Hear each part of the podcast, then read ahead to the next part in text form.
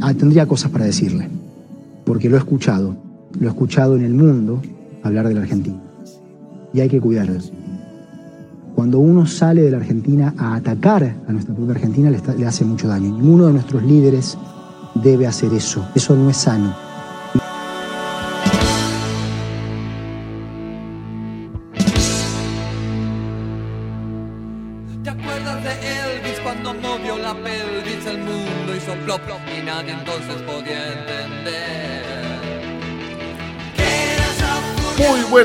Bienvenidos a Lo Dijeron en la Tele. Les habla Drinkman y como todos los viernes presentamos nuestra visión de lo sucedido en la semana en materia económica, política y judicial, como así también su tratamiento en los medios de comunicación.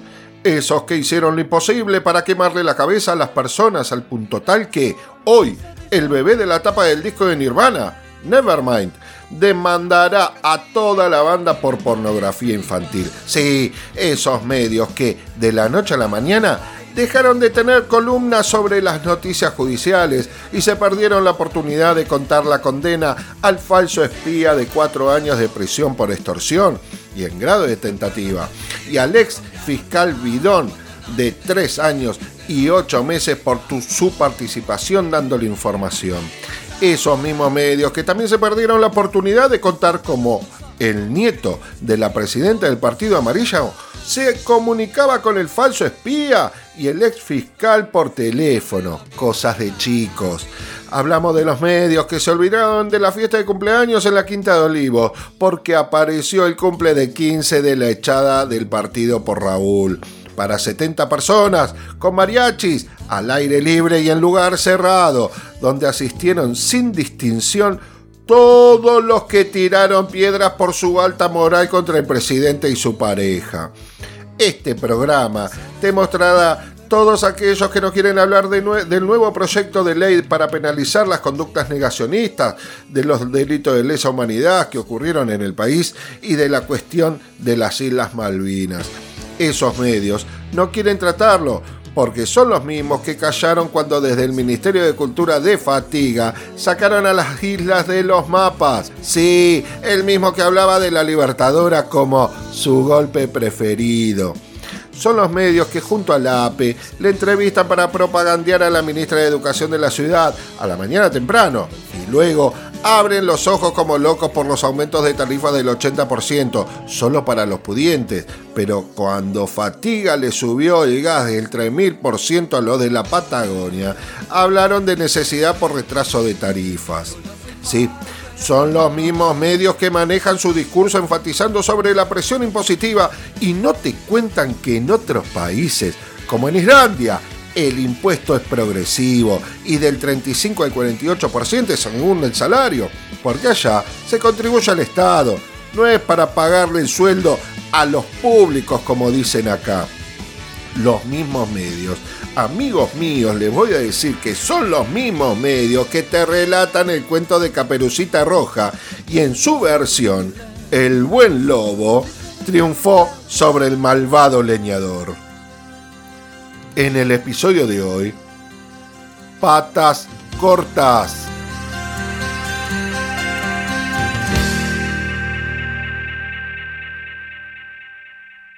Hoy me escuchan más que me escuchaban en el gobierno anterior. Debo- ¿Sentís más acompañamiento hoy mucho además? más. Mucho. Este gobierno sabe que yo no lo voté. Yo voté la baña, digamos, esto lo digo claramente y lo saben todo el mundo. Pero cada vez que levanto el teléfono alguien me atiende. En el gobierno anterior yo bajé la mitad de mi producción, despedí de 1.900 personas, despedí 800 personas. Y nadie te atendía. No, no solo me entendían, dice, despedilos, alguien los va a tomar. Y no los tomó nadie, y el país se empobreció. Y entonces lo que quiero decirte con esto es, un error conceptual es, y en el gobierno anterior también sucedía, pensar que los únicos personas que son inteligentes y que debiéramos tener en la Argentina son empresarios extranjeros. Porque, No, el- claro, porque el, señor no. el señor presidente anterior, las únicas empresas que siempre mencionó, además de Meli, fueron todas empresas extranjeras. Ni ellos eran tan buenos, ni estos son tan malos como se hace, eh, como pareciera que ¿Y fueron. por qué lo votarías cuando no lo votaste, Cebollón? yo hoy lo votaría, por supuesto.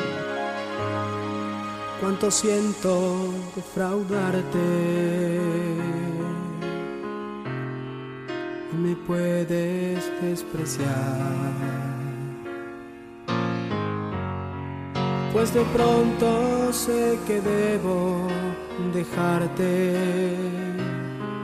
No lo puedo remediar.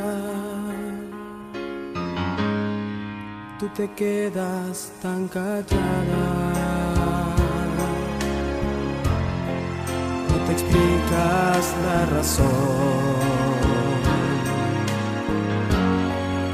Te sientes por mi culpa despreciada.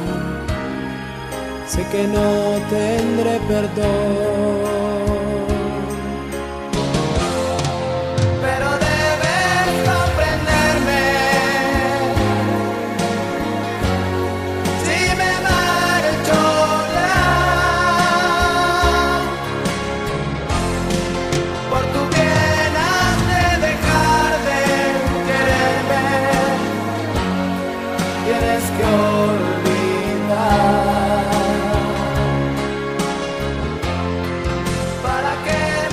Los días pasan y los méritos del círculo pierno de hoy uno aumentan cada día más y cada vez se los ves más extremos hacia la derecha. Como que sería una posición atractiva para atraer a más votantes. Pareciera que la intransigencia en todas las cuestiones fuere el camino para obtener más votos. De los indecisos, claro. Tal vez para acaparar el voto que comúnmente es impugnado porque le meten cosas fuera de lugar al sobre. Entonces intentan hacer de ese odio algo atractivo para ellos. En este caso, lo vemos en el nivel de la mentira, la no verdad, la carencia de lo exacto en todos los temas que se traten, el discutir el día a día y la noche por la discusión misma, por la discusión de lo que sea. Total, miente, miente, que algo quedará, dijo un siniestro de la historia. Acabamos de escuchar la aclaración de un empresario, empresario X, quien en medio de una entrevista tuvo que dar a luz cuestiones que para algunos son lo suficientemente claras y para otros no. Como ya sabemos, por el, el nivel de infodemia, el nivel de las mentiras, el alejamiento de la noticia real o el mensaje subliminal de las versotoriales o las noticias último momento que te presenta el azul grana. Este empresario, en medio de una entrevista, luego de reconocer que en el año 2019 no votó el kirchnerismo, dijo que él había votado a Lavagna y que durante el gobierno de Fatiga tuvo que despedir a sus empleados por la baja a la mitad de su producción y que no había funcionario alguno del gobierno de Fatiga que le diera una mano para no tomar tan drástica medida o le atendieran el teléfono. Como ejercicio nomás, ingresá a portales de la nación, portales dependientes de la provincia, portales dependientes de la ciudad, y decime cuál de los dos, de, de estos tres que te menciono, cuál de esos tres te ofrece una línea telefónica de cualquier ministerio del que se trate no un 147 para turnos ¿eh? o para encuesta, sino una línea telefónica para el mano a mano con alguna oficina de ese ministerio que te, que querés contactar. Pero bueno, la frutilla de la torta en esa, entre, en esa entrevista era que hoy no, eh, perdón, que hoy votaría al eh, oficialismo. Estos momentos son los ejes de cualquier ideología, en el sentido de que ningún pensamiento de este hombre hubiera estado alguna vez cerca de los lineamientos del frente de todos, pero la necesidad y la experiencia de un gobierno y otro le hicieron dar cuenta que el discurso y la mentira de juntos en el circo tienen como destino el beneficio de amigotes para llenarse de guita desde la finanza y especulación y no desde la economía y la producción. Son dos modelos distintos, tal como lo hablamos el viernes pasado.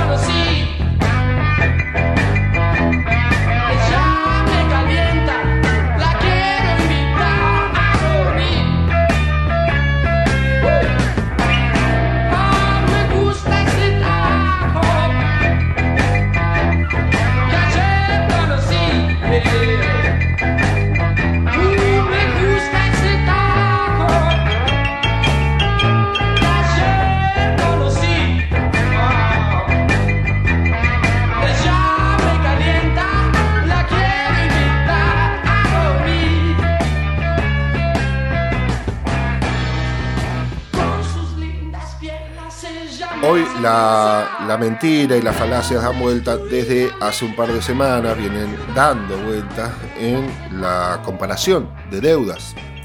Las del kirchnerismo entre el 2003 y 2015, las de fatiga entre el 2015 y 2019 y la de Alberto Fernández en esta presidencia con casi 19 meses en pandemia. En el análisis solo debemos hacer memoria. Solo se debe tomar cualquier dato histórico o bien de cualquier medio para tener presente que solo deuda con el FMI, ¿eh? no deuda con bonistas, sino solo deuda con el FMI, durante el gobierno del presidente aburrido entre el año 99 y diciembre del 2001, se tomó deuda al FMI por 13.600 millones de dólares. En el gobierno de Néstor Kirchner, año 2006, se pagó 9.810 millones de dólares al FMI, con quita, ¿no? O sea, no se tomó deuda con el FMI. Se pagó deuda tomada por el gobierno del aburrido, que hoy muchos de sus funcionarios integra la oposición. Entre el 2007 y 2015, durante el gobierno de Cristina, no se tomó deuda alguna con el FMI. Finalmente, teniendo cero deuda con el Fondo Monetario Internacional, Fatiga, en el año 2018, toma deuda por 57 mil millones de dólares, de los cuales se giraron al país 45.500 millones de dólares. ¿Saben por qué? Porque luego de ganar las PASO en el 2019 y hasta la primera vuelta y luego de ganar la primera vuelta, como oposición responsable de ese momento, Alberto Fernández le pidió a Fatiga que no reciba más desembolsos del FMI. Por supuesto que esto no tenía que ver con la buena voluntad de Faltiga, sino que se sabía desde agosto del año 2019 que él no iba a ganar las elecciones y ahí el FMI tampoco iba a continuar enviando dinero, sabiendo que no era política del posible ganador, en este caso Alberto Fernández, tomar deuda con ese organismo. Ahora, ¿qué pasó con ese capital ingresó al país en tan solo un año. ¿Dónde están esos 45 mil millones de dólares?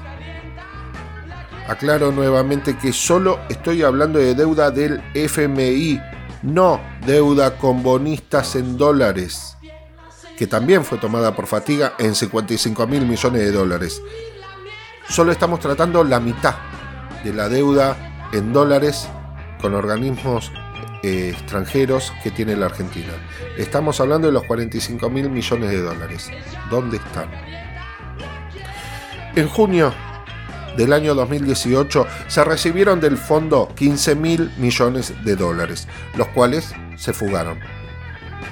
Se fugaron porque unos meses después, Fatiga necesitó tomar 16.300 millones de dólares más. Hasta acá van 31 mil millones. En este último desembolso, no se fugó enseguida como el anterior, sino que mantuvo el capital en el país durante unos meses porque se había fijado una tasa de interés del 80%. Bicicleta financiera, amigos. Se dieron el palo luego de eso y en abril del 2019 se tomaron 15.900 millones de dólares más. Y a partir de ahí se completó la fuga de los 45.000 millones de dólares dados por el FMI. Esa fuga fue total. Nunca se destinó el préstamo a la obra pública porque recuerden que en mayo del 2018 en cadena nacional Fatiga suspendió la obra pública nunca se destinó a pagar deudas con bonistas, porque con estos habían emitido fortuna de deuda y porque esa misma en esa misma oportunidad se cambió de pesos a dólares por 100 años en 55 mil millones de dólares. Recordemos algo. En el año 2015 la deuda por actividad económica era del 42 6% con un PBI triplicado. Esto es solvencia pura en tu cuenta corriente. Dinero que entra es igual o mayor al dinero que se va por deuda. Ahora, en el año 2019, la deuda en dólares, en este caso, era del 95% de la actividad económica, sobre un PBI por el piso, en comparación a lo que hablábamos en el 2015. Recordar también que en ese año la inflación fue de un 58%. Cuando tengo dudas, recurro al callado que sabe. Vieron que siempre en un círculo de personas, en una sociedad determinada, siempre hay un callado que es el que sabe. Bueno, yo recurro a ese y solo abre la boca para explicar lo que a los medios, en este caso, no les interesa repreguntar. ¿Vos escuchaste, Luis, lo que dijeron? Quienes gobernaron en la Argentina entre el 2015 y el 2019. ¿Qué de todo? Están planteando que el gobierno nuestro endeuda más a la Argentina que el gobierno Ah, también lo leí. en dólares. Hablan de miles de millones de dólares. ¿En cuántos dólares endeudó Juntos por el Cambio la Argentina?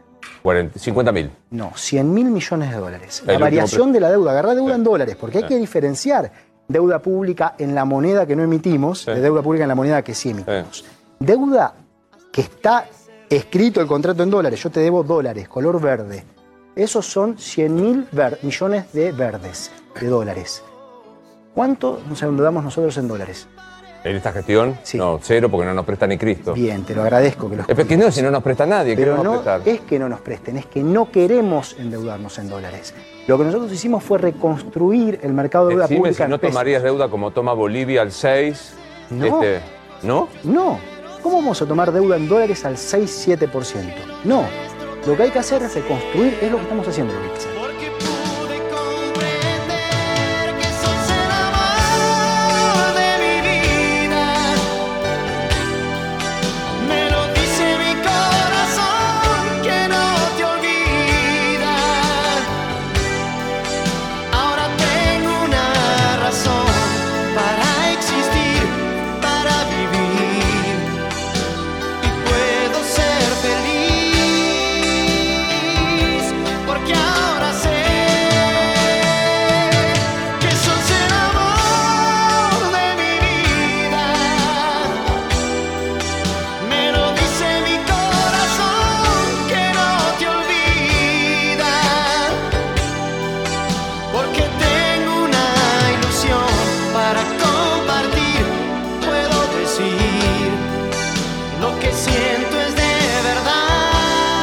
La deuda real que hicimos referencia recién, no la pública con el Banco Central en pesos, que es como pedirle guita a tu mamá para llegar al fin de mes. ¿eh?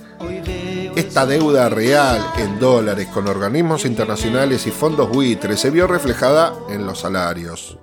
En el sector privado, entre el año 2003 2015, el salario subió casi un 80%. Estamos hablando del sector privado. Sí, producto de una recuperación luego de la situación recesiva heredada desde el neoliberalismo de los 90, continuada por el presidente aburrido y el cabezón. Producto de un crecimiento dado por esos años. Por eso la subida de un 80% de ese salario, por lo menos hasta el año 2011. Durante el gobierno de Fatiga, entre el 2015 y el 2019, esa recuperación salarial termina cayendo en un 20%, más precisamente entre los años 2018 y 2019. Casualmente, durante el periodo de préstamo del fondo. Siempre en el sector privado estamos hablando, porque en el, en el sector público la cuestión de la baja del poder adquisitivo del salario fue catastrófico. En diciembre del año 2019 asume en el gobierno Alberto Fernández. Tres meses después comienza la pandemia. Durante esos primeros tres meses, el salario en el sector privado recuperó desde la caída de fatiga del 20%, recuperó un 6% el salario.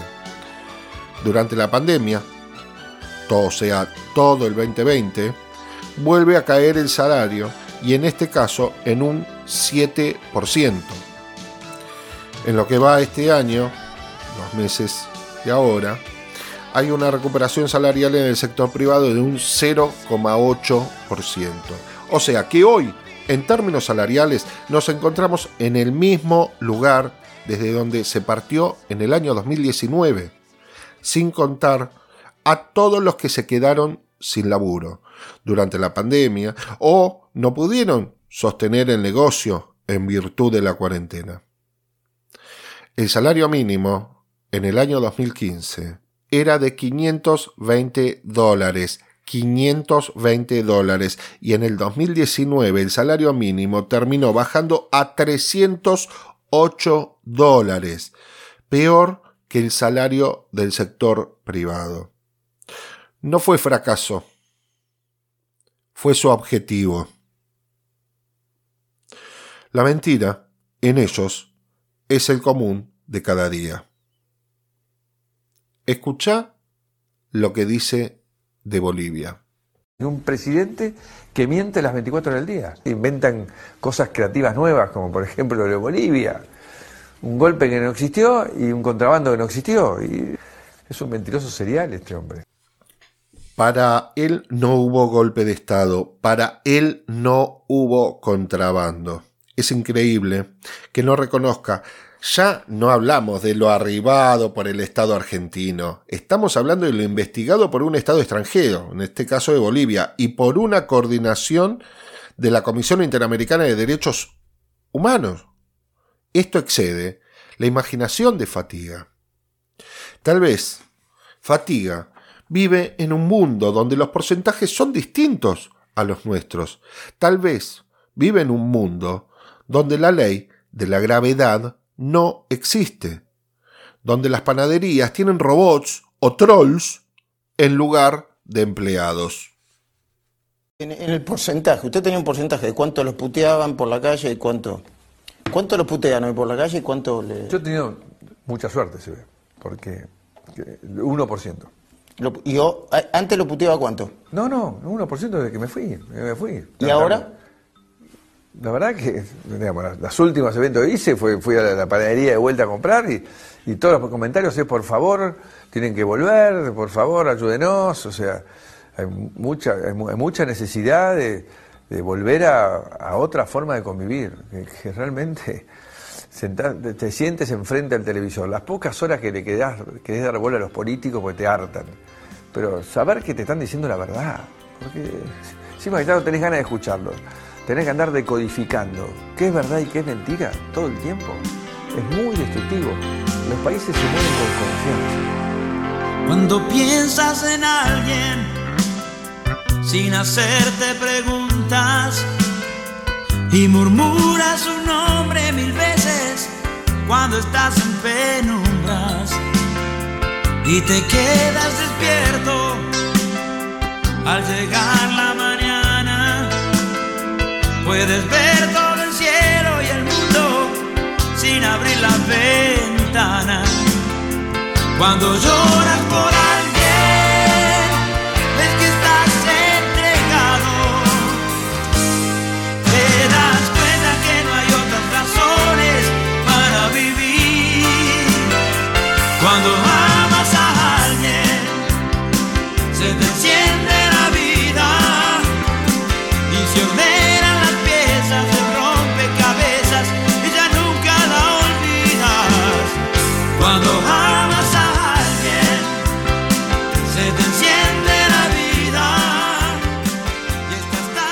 Siempre el manejo de estos dirigentes será en base a la mentira o bien eh, los medios ocultando información o noticias.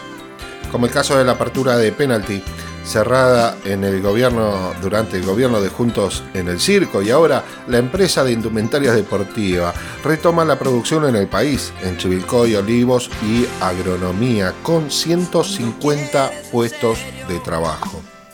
O si no, tenemos el caso del hijo del juez de la corte que fue destituido por corrupto, el economista de la Universidad de Belgrano, es el que publicó la salida del país de la empresa Don Chemical, argumentando su cierre de inversiones por las presiones de los gremios. Todo lo cual fue desmentido por un representante de la misma empresa, dirigiéndole el mensaje directamente al economista de Cantobar. Ni hablar de la apertura de la confitería La Giralda, cerrada durante también el gobierno de Fatiga. Hoy abre sus puertas con una particular visita. Foto del ex Luthor con Heidi desayunando y haciendo marketing. Hay cosas que no se pueden creer. Este es el equipo que desde el 2014 hasta el 2020 aumentó en un 33% la presión fiscal en la ciudad de Buenos Aires y que si comparamos con la provincia de Buenos Aires, en el último año y medio, esta última bajó la presión de las pymes, la presión impositiva, en cuanto se redujo ingresos brutos y se subieron los impuestos a los bienes patrimoniales. Distintas ideologías, distintos modelos. Uno en beneficio de los negocios inmobiliarios, el otro en beneficio de la producción.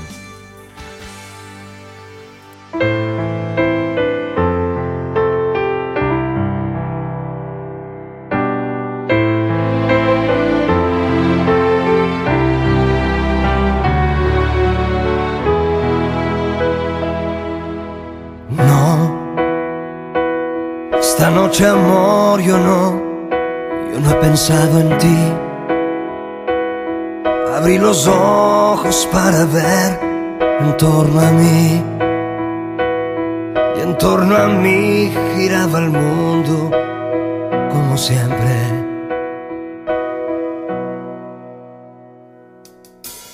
Gira el mundo, gira en el espacio infinito.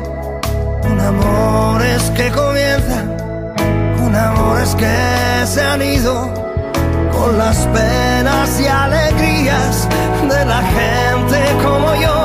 El mundo llorando ahora yo te busco y en el silencio yo me pierdo. Pareciera que algunas cuestiones son de nunca acabar.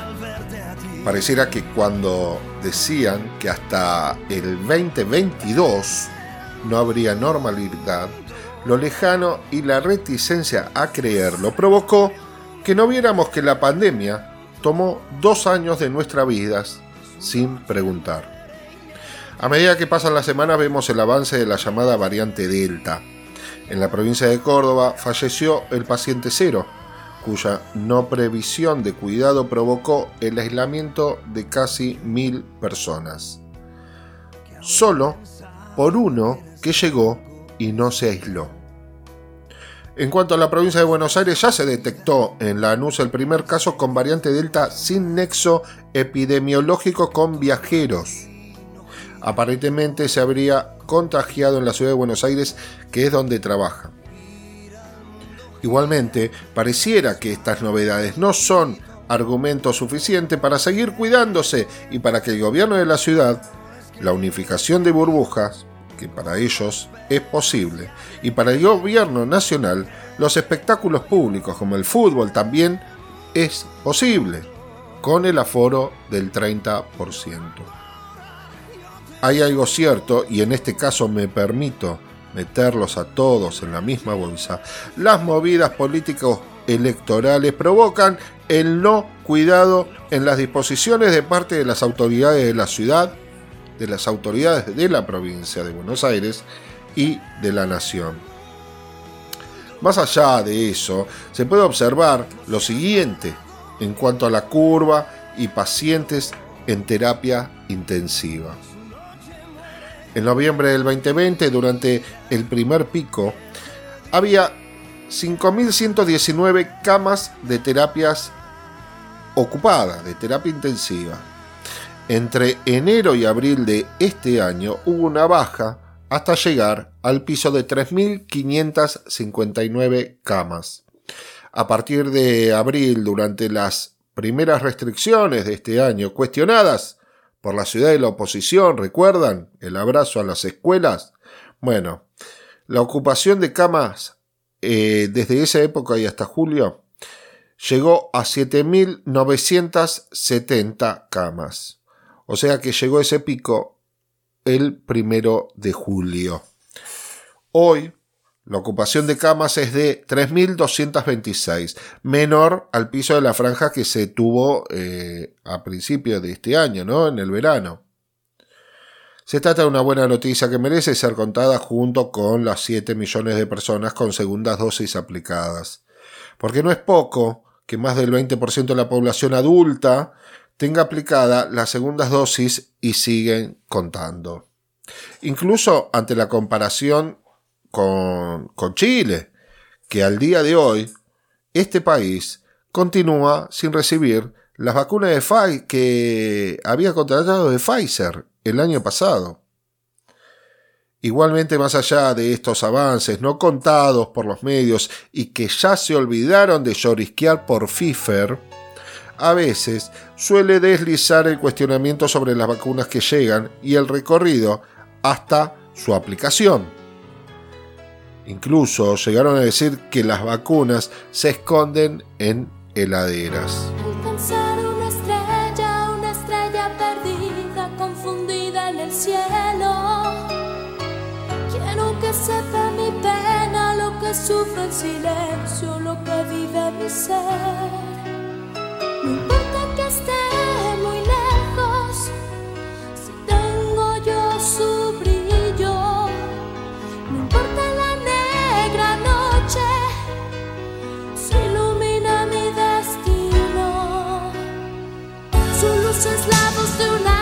suspiro cantado más allá de este mundo. El aire huele perfume que todo lo llena con su inspiración.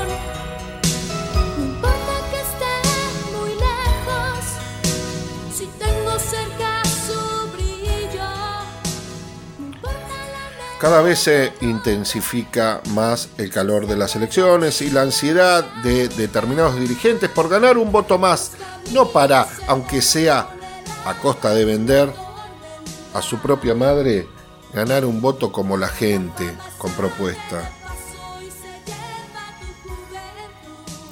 Y este es el caso de los caballos. Sí, de los caballos. Como cuando uno juega el truco. Tener un caballo te permite ganar a las cartas que vienen por debajo. Le gana a las de muy bajo valor, pero no califican siquiera para empardar una reina. Ese es el caso de los caballos, que no tienen militancia alguna en partidos políticos, no tienen experiencia en la gestión, pero que por ser inflados en algún momento por Fanta o algún loco del Cubo Mágico Channel en cuanto a sus máximas de sobrecitos de azúcar, estos caballos se encontraron de repente integrando una lista del Partido Amarillo, como siempre suele suceder, o bien liderando una lista de libertario impresentable. En el primer caso hablamos del médico con nombre parecido a Stamboulian. Por supuesto, nada que ver con esta eminencia de vacunas. Hablamos del Doc sin pelo, ese que había vaticinado un agosto sin vacunas y con UTIs, unidades de terapia intensiva llenas de personas. El Doc terminó integrando listas en Juntos en el Circo, más precisamente en Malvinas Argentinas, la localidad de la provincia de Buenos Aires, no las islas y como todo carente de propuesta para ser elegido, habla para la girada con títulos sensacionalistas como el tema de las fiestas clandestinas, solo por las de Olivos, ¿eh? no por las de su partido. Habla del robo de vacunas y de la propuesta típica del político estilo Alica Alicate, que dice que viene a acabar con la delincuencia y la droga en Malvinas Argentinas. Otro caballo que te puede tocar en el truco es el de Copas. Este es montado por Re y Re Jodida del Partido Amarillo que fue felicitada públicamente por su cumpleaños de parte de la Facultad de Ciencias Políticas de la UBA. De no creer. Se nota demasiado que en las eh, facultades se postergaron las elecciones porque en otro momento no ocuparían un solo segundo de sus redes sociales en un saludo como este. O encima se queman. Luego tenemos el caso del loco misógino. Vamos a escucharlo.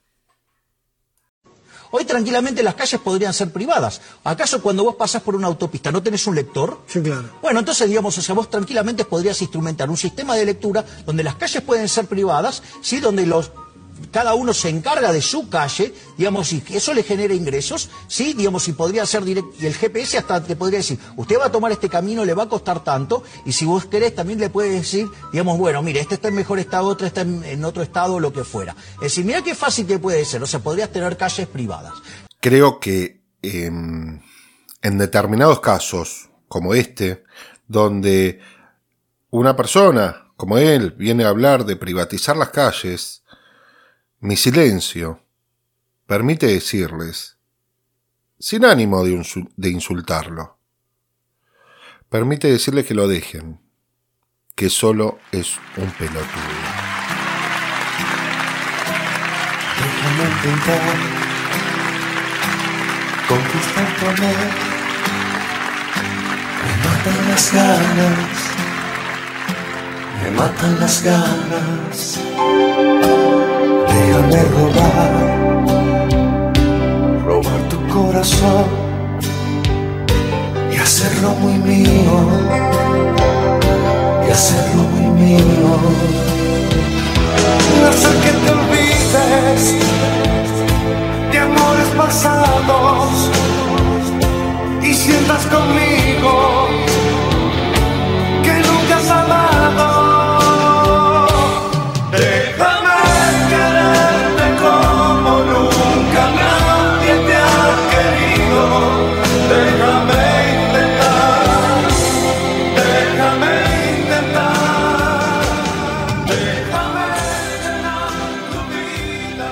Después de, estos caballos del truco, le siguen los que alguna vez fueron dirigentes con caja, por supuesto, ¿no?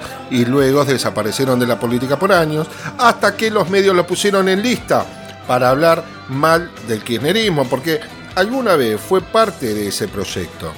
En su momento, ese lugar lo ocupaba el fallecido corredor de la Fórmula 1, Ahora es el caso del gemelo malvado de Gustavo Gravia. Estamos hablando del Salamín de Campana.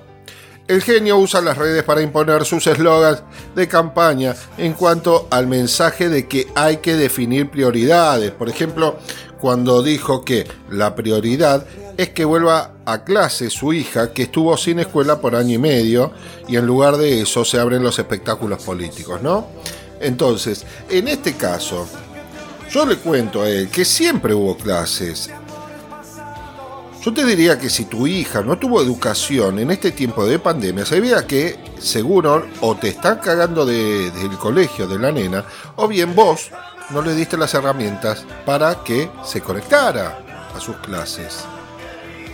Otro eslogan que tenía este buen hombre de campaña es que eh, publicó con respecto también a, las prioridades, eh, que no es la apertura de los espacios públicos, sino que debiera ser el trabajo de la gente.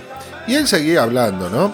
Entonces, escuchá lo que terminó diciendo, porque esto es buenísimo. Decía que por estar cerrado el trabajo para la gente en general, desde hace un año y medio, su señora, o sea, su esposa, tiene que ir todas las semanas a la casa del sodero a buscar la soda. No es joda, ¿eh? Dijo eso. Lo dijo él. No lo invento yo.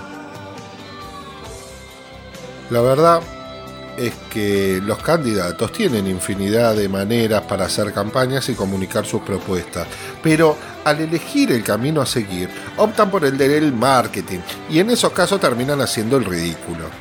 Fíjate que si se les preguntara algo serio no tendrían capacidad intelectual para responder, como lo hizo Santoro en un reportaje con el economista del canal de noticias del Cubo Mágico Channel. Ahí lo quisieron correr con el tema de que el kirchnerismo ahuyenta a eventuales inversores y él le respondió que nada ahuyenta más a los inversores que fatiga extorsión el dueño de ese canal por favorecer amigos. ¿Recuerdan la anécdota? Bueno, en ese momento, en el piso del Cubo Mágico Channel se hizo un silencio sepulcral. Ella, ella ya me olvidó. Yo, yo la recuerdo ahora. Era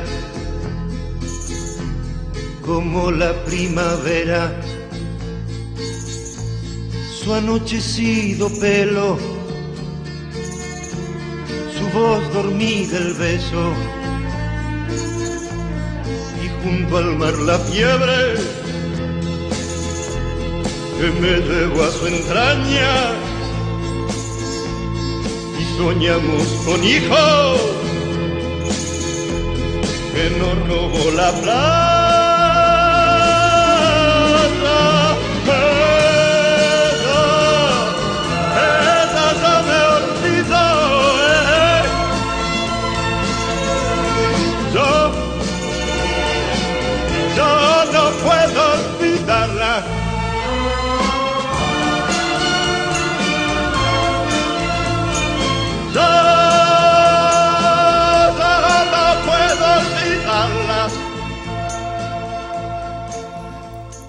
Tal vez es mejor manejarse con marketing para evitar tener que hacer la épica en este tipo de situaciones o bien recurrir a los satélites botones, o sea, aquellos que no califican siquiera para estar entre los primeros 10 de una lista.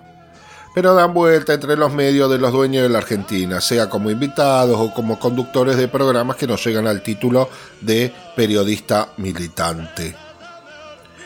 En estos mismos se dedican a injuriar y descalificar discriminando de maneras inimaginables, como el caso del PAN Fargo, quien supo representar al Partido Amarillo en el Consejo de la Magistratura hasta hace un tiempo. Mamita, nada más desagradable que este pan con moho verde. El tipo, para descalificar a Miriam Breckman, eh, candidata, precandidata por el Frente de Izquierda, se valió de una fake news que tenía una foto de ella con una frase que decía no canto el himno porque no me representa. Nada, una pelotudez total. Bueno, el tipo, sin chequear la veracidad de esa fake news, la replica y le agregó abajo una frase de él diciendo militante judía del Frente de Izquierda. En alusión a que el hecho de ser judío era malo y encima era izquierda, también malo y encima era militante, más malo todavía. Por supuesto, todo el mundo le saltó a la yugular, incluso los propios le saltaron a la yugular. Entonces intentó justificarse que hablaba por una cuestión de nacionalismo. Peor, nene, peor. Como si el partido de la Alemania nazi no era nacionalista. Después de eso borró el tuit. Pero como seguía siendo tendencia eh, su comentario y había incluso un apoyo del presidente para con la dirigente de izquierda, terminó diciendo, disculpas a quien pude haber ofendido.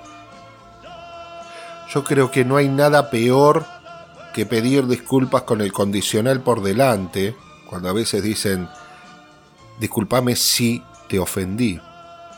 O dirigiéndolo a una persona sin nombre, cuando dicen, le pido disculpas a quien pude haber ofendido. Como si la disculpa hace un recorrido olfateando a los ofendidos y se estaciona en el corazón de estos ofendidos. La disculpa se piden porque realmente te arrepentí de la estupidez o la boludez que dijiste. No con el condicional de si ofendía a alguien o a quien eh, la disculpa con, con nombre abierto para aquel que se haya sentido ofendido tan difícil es decir, Miriam, te pido disculpas. O le pido disculpas a Miriam Bregman por la desafortunada expresión y bla, bla, bla, bla. No, No pueden hacerlo así, por tanto no son disculpas, no hay necesidad de hacerlo de esa manera. Pero para ellos es importante. Entonces no tienen sinceridad, no hay arrepentimiento, solo tienen mo verde. Otro caso de satélite, botón, es el de la comunicadora Miki Vanilla, quien intentó hacer una propaganda haciendo alusión a las contradicciones de la candidata Tolosa Paz. Tolosa Paz pega carteles y afiches que dicen vamos a levantar las persianas, que ellos mismos cerraron. 74 comercios cerraron desde principio de año a la fecha en este cuadrante de 44 a 54 y de 7 a 10. O sea, el nivel de incoherencia a tres semanas de las elecciones realmente es una vergüenza. Es una crisis inédita en el comercio de la ciudad que golpea a todos los platenses. Basta de persianas bajas. Lo que nadie le avisó a la versión femenina de Mickey Vanilla es que el spot que estaba pasando no era una contradicción de Tolosa Paz, era un spot de ella, pero del año 2019, donde mostraba los comercios cerrados por las políticas de fatiga durante el gobierno que tuvo entre el 2015 y 2019. Vamos. Yo sé que no soy culpable. Yo sé que ahora soy feliz. Yo sé que quería que alguien, alguien en el mundo piense en mí. Yo sé que soy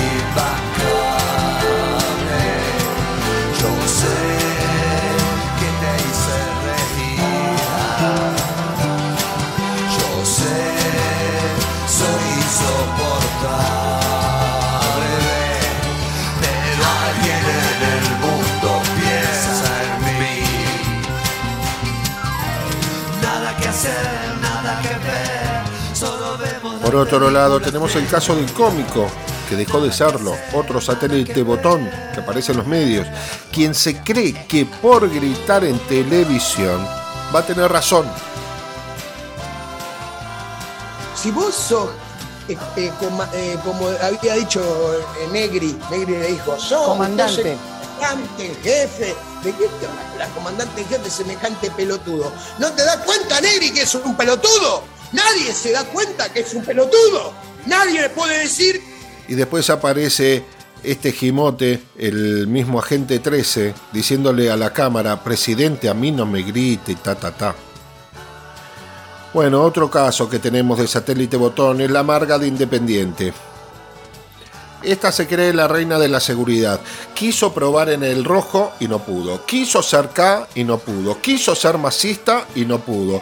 Ahora se pasó juntos en el circo y no le dieron un lugar en la lista ni siquiera para Guatera. El tema es que estuvo en tantos espacios que juntos en el circo espera a ver si su cambio es real o no. Esperan ver que no sea una espía, que no sea una doble agente. Y entonces ella ya no sabe qué hacer para demostrarle que es más amarilla que nunca. ¿Por qué lo digo? El fin de semana pasado, esperando que salga un vuelo de aerolíneas desde la ciudad de Bariloche, que estaba previsto para las 18 horas 20 minutos, 10 minutos después, o sea, 18 horas 30 minutos, al no haber salido el vuelo, como pasa en cualquier lado, esta señora publica una queja y cerraba diciéndole a los laburantes de aerolíneas argentinas, ¿no? Les mandaba un mensaje diciéndole a ustedes les paga el sueldo, les pagan el sueldo con el IVA de la polenta. Muy desagradable, pero muy exagerado también porque 10 minutos de demora en un vuelo, no te podés creer Tom Hanks en la terminal. Encima ese día, la nevada y el mal clima demoró a todas las aerolíneas que salían desde Bariloche, no solo de aerolíneas de Argentina. De cuarta total. De cuarta total porque hablamos de aerolíneas argentinas, que no para de traer vacunas, que no para de traer insumos médicos, que adaptó sus aviones para, para, para todo ese cometido y que durante el, inici- el inicio de la pandemia se encargó de repatriar a 56.400 argentinos que estaban varados, eso sí, estaban varados afuera de la noche a la mañana, en marzo, abril del 2020. Pero a esta gente que le gusta decir yo te pago el sueldo, vos trabajás para mí, solo les pondría la reflexión que tuvo alguna vez el gran Dolina. ¿De dónde va el dinero de los contribuyentes? Esto preocupa mucho a algunos agentes mediáticos. El otro día un amigo mío salió por la televisión y recordó que los sueldos de Canal 7 y de Radio Nacional, donde te- también trabajamos nosotros, los pagaba él. Él en tanto que contribuyente, es decir, los pagan los contribuyentes. Por suerte ahora ustedes no, no, no tienen ese problema porque están trabajando en un canal privado, así que no, no tienen que depender de la contribución de Majul, por ejemplo, para, para cobrar el sueldo. Pero en realidad, yo pregunto esto. Primero, no hay derecho a considerar que todo contribuyente es el jefe directo de cada persona que trabaja para el Estado Nacional. No es así. El dinero de una economía no tiene nombre, es una cosa abstracta, etc. Pero pasando por alto esto, que es mucho pasar por alto, yo digo que el sueldo de quienes trabajan, pongamos por caso en Canal 13, también lo pagan los contribuyentes. ¿De dónde sale el dinero que recaudan las corporaciones, por ejemplo? Crecen los árboles, llueve del cielo. ¿De dónde sale el dinero de, por ejemplo, las fábricas de jabón que anuncian en un canal privado y, y- y contribuyen, digamos, a pagar los sueldos de los artistas? En realidad surgen de la gente. Y calculo también que aquel que anuncia en determinado canal paga ese anuncio, eh, incluyendo en el precio de cada pastilla de jabón un poquito más que para la publicidad. Así que mientras uno se está jabonando, le está pagando el sueldo a Majul, ¿no? A Majul.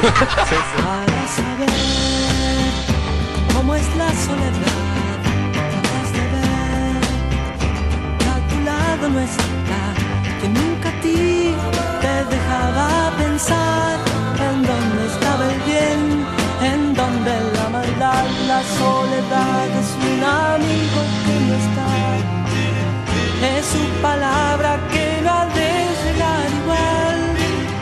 Si es que sus sueños son luces en torno a ti, tú te das cuenta que él ya nunca de morir, nunca de morir al observar cómo muere la flor.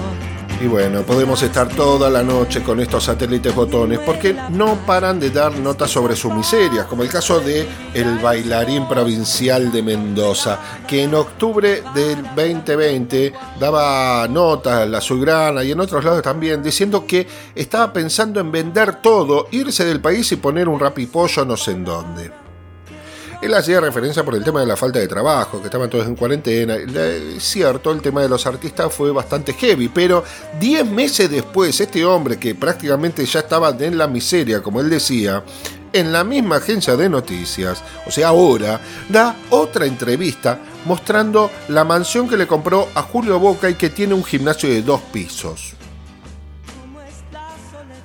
Sin palabras. El tema es que cuando, cuando uno habla de, irse del país, algunos medios se ponen locos y ansiosos, ¿no? Entonces te, te empiezan a publicar cualquier cosa. Y ahí empieza con la ola del éxodo hacia el extranjero. Y ahí te meten cualquier informe sin chequear nada. Escuchá lo que les pasó a estos gatos del azulgrana. Creo que de- dentro de eso está esta, esta lista de, nosotros en Argentina encabeza la lista de los 10 países con más expatriación de Latinoamérica. Hay una placa que Sí, van- veámosla. Eh, Argentina está incluso arriba de Venezuela y de México. Y las principales ¿Cuál es razones... la fuente de, de eso? Esto es Porque un ya te la informe- van a esto- objetar, Esto Adri. surge de un informe del Banco Mundial que fue publicado por la revista Apertura, en donde explican que las principales causas tienen que ver con la- el deseo de una promoción social y la segunda es las altísimas tasas de desempleo que hay en la región que se agravaron durante el COVID. Y el es- escepticismo, que para mí la pandemia es eso. La pandemia es que cubrió en los últimos tiempos una sensación de escepticismo, de falta de ilusión, de falta de horizonte, que hizo que muchos jóvenes ya se tomaran en serio primero esa idea que cada, todos rumiamos en algún momento de irse del país y terminaran de empujarlos y tomaran la decisión. Bueno, pero Hay un par de cosas que son ciertas en esto. No, no lo que dijeron ellos, que es la estupidez más grande del mundo. Lo cierto de esto es que David Mackenzie, fuente de la nota, a la cual ellos hacían referencia, desconoció el informe. Dijo que no había publicado nada con respecto a eso y agregó que se había sorprendido al ver su nombre en un informe que nunca había hecho. Era un informe donde decía que Argentina estaba primero por encima de Venezuela y de otros países más como los países que más éxodos de eh, ciudadanos está teniendo hacia el exterior porque se van a, a- a buscar mejor vida. Esta gente usa un espacio hablando de que la Argentina es primero en situación de migración. Hablan de un éxodo de habitantes al exterior basados en un informe que no existe. Incluso el diario que lo publicó, ese, ese informe, hizo saber después, o sea, el 22 de agosto, que frenó la difusión de la nota para revisar esos mismos informes. Impresentables totales. Rayando el sol, rayando por ti. Esta pena me duele, me quema sin tu amor. No me has llamado, estoy desesperado. Son muchas lunas las que te he llorado. Rayando Desesperación.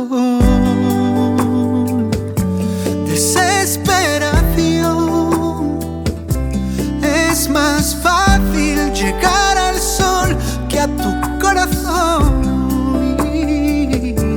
Me muero por ti, viviendo sin ti. Como les digo siempre, la mentira constante es la base de su campaña. El marketing, incluso, está siempre presente hasta el ridículo mismo de ellos. aprendizaje. Y si todo volviera a suceder, haría todo igual. Para Heidi fue un aprendizaje, lo venimos contando hace tiempo, que para ella fue un aprendizaje ser gobernadora y que volvería a ser todo exactamente lo mismo. Es la misma de los aportes truchos, la del lavado de dinero, la del robo de identidad. Te pone como nuevo proyecto la inversión en escuelas, educación, y su gestión terminó con menos escuelas de cuando había asumido como gobernadora. Ella cerró 8 escuelas en el Delta y 47 escuelas rurales por la baja matrícula. Es la misma que dice que no es rica, que tiene media casa y medio auto. Yo entré, cuando era gobernadora, entré con una casa y un auto. Me separé, tengo media casa y medio auto. es así, ese es mi patrimonio. Encima, el tontón de Fanta se ríe como un tontón. Man, la mina de tener media casa, medio auto y de haber vivido siempre en la función pública, se compró un departamento en la isla de Recoleta de 500 mil dólares. No sé qué es peor, si ella y sus mentiras o la risa impostada del tontón entrevistador. Como comentario de color, vi varias fotos donde era increíble, ¿no? La cara de, culo, en este caso cambio de candidato, estoy hablando del que está en la provincia de Buenos Aires, ahora del Colorado. Era increíble la cara de culo del Colorado, que lo mandaron a recorrer la provincia de Buenos Aires y ese día le metieron el clavo de fatiga. Encima le sacaron un montón de fotos y, nada, se ve que no, no la podía simular. Estaba peor que el Papa Francisco cuando fue fatiga a visitarlo eh, cuando era presidente. Bueno, así es como viene la campaña. Y así es como tratan de manejarla, ¿no? Con el, con el tema de las encuestas ahora. Podría leerte algunas, pero sabemos que son todas mentiras. ¿Para qué contarte de, encuestas que lo único que hacen son operaciones, tendencias? Entonces, eh, nada, todos lo sabemos. ¿Y cómo, lo, cómo, cómo es que nos damos cuenta sobre las tendencias, las operaciones de estas encuestadoras? Y tenemos que ir a buscar las últimas encuestas antes de las, pos- de las PASO en agosto del año 2019. Y si quieres ir más lejos, vas a ir al año 2017 y así para atrás. Vas a ver cómo es el trabajo de estas encuestadoras. Bueno, yo fui algo reciente acá, año 2019 antes de las PASO. Recordemos que durante en las PASO Fernández le ganó a Fatiga con una diferencia de más de 15 puntos. Algo que las encuestas, como vamos a ver, nunca previeron. ¿Por qué? Porque siempre es la tendencia. Por ahí te dicen si va a ganar Alberto, como pasaba en este caso, ¿no? En el 2019, sí, va a ganar Alberto Fernández, pero con, eh, no sé, 4 o 5 puntos y va a haber segunda vuelta. Porque en el mano a mano la segunda vuelta es más difícil. Siempre. Más que nada porque el segundo viene tomando votos del que no quiere votar al primero, en este caso. Pero bueno, el, en esas pasos recordamos que fue así. Con más de 15 puntos había ganado Alberto Fernández, le había ganado a Fatiga en las pasos. Y eh, me puse a mirar las encuestadoras, en este caso CELAG. Daba una diferencia, Alberto le daba 42, a Fatiga 33. Hay que fijarse en esto de que nunca daba la posibilidad arriba del 45%, ¿no? Y jamás con este, 10 puntos de diferencia. ¿Por qué? Y porque eh, la idea era que haya segunda vuelta. Entonces, esta también es una forma de eh, hacer operación, marcando este tipo de tendencias.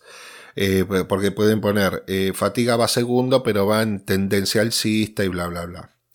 Bueno, como les decía, CELAG entre los dos, porque Alberto le dio 45 y medio y a Fatiga 33 y medio, esta fue la que más distancia había entre uno y otro y fue de 9 puntos. Ni siquiera llegaba a los 10 puntos de diferencia. Recuerden, ellos buscaban que eh, la primera vuelta no sea suficiente y se tenga que ir al balotaje. 3.0 daba una diferencia de 7 puntos. Opina Argentina daba una diferencia de 4 puntos. Siempre iba Alberto primero, Alberto Fernández. Pero 4 puntos de diferencia. ¿Qué les da? ¿Cómo, ¿Cómo, llegan esos números? Y después nos encontramos con lo otro. Gustavo Córdoba y asociados, 38 contra 34, o sea, 4 puntos de diferencia. Manejo y ajuste. Esta le encanta poner su nombre en inglés, pero yo los este, les corro el velo y se los digo en español. Manejo y ajuste. Con una diferencia, escuchen, de 2 puntos. Esta es la encuestadora que está siempre en, en el Azulgrana o en el, mismo en el canal de, de aire de, de, del grupo La Corneta. Es la, es la encuestadora de La Corneta la que eh, marca siempre el discurso a seguir. Y las va a ver todo en la semana previa o los 15 días previos a las elecciones y el día de las elecciones dando sus explicaciones. Aragón, otra, eh, que esa le dio 5 puntos de diferencia. Había sido benevolente, pero ninguna había llegado a esos más de 15 puntos. Fueron creo de 17 puntos de diferencia. Ahora, yo miro encuestas de ahora, miro encuestas de hace dos años, porque con el diario del lunes puedo ver a todos estos que son los mismos que vas a ver el domingo de elecciones a la noche en los programas de televisión, en la Azulgrana, el Cubo Mágico Channel, en sus agencias de noticias, en la gran mentira con N de nada, lo vas a ver a todos estos ahí explicando el nuevo fenómeno social por el cual le pifiaron exageradamente las encuestas. Son mentirosos, son de manual. Pero bueno, es divertido, así que les recomiendo, revisen las encuestas anteriores, vean las encuestas de ahora como vienen y analícenlas luego de las eh, elecciones de las PASO, eh, que se vienen en breve. Hay una cosa que es cierta con respecto a todo esto, más allá de las encuestas, sino el, tema del manejo del marketing de, de algunos candidatos, es que eh, no quieren debatir. El marketing no se quiere exponer, por eso no quiere debatir, no quiere terminar como el rey desnudo. Ahí no estamos hablando que de repente se encontraron con un problema. En este caso, el rey desnudo es aquel al que le vemos sus verdaderas intenciones. Por esa razón, no pueden debatir. Ya fueron gobierno y la gente sabe que quieren estos aprendices de gestión que confirman que harían lo mismo cuando estén de nuevo en la gestión. Si no, mirá el gobierno de Fatiga. Ese gobierno no fue un fracaso. Decir que el gobierno de diciembre de 2015 a diciembre del 2019 fracasó sería justificar el accionar de ese espacio político. Decir, como alguna vez dijo Fatiga, no se logró lograr ese logro, no es un simple furcio para que nos riamos, es un furcio que evidencia que la razón para ellos no está en las palabras, no está en el conocimiento, en la patria, en la ciudadanía, en el otro. Su misión desde el principio era acentuar un mercado especulador financiero para que él y sus amigotes se la llevaran toda, porque ellos jamás creyeron en la economía a base de la producción. La plata la hicieron y la hacen con estas especulaciones, desde el poder, con información privilegiada. La guita no la hacen pensando en desarrollar la mejor cinta transportadora para fabricar los Forte Negro. Ellos dijeron sí se puede. Y la verdad es que sí pudieron. Sí, pudieron quebrarnos. Pero ahora, muchachos, las patas están cortas.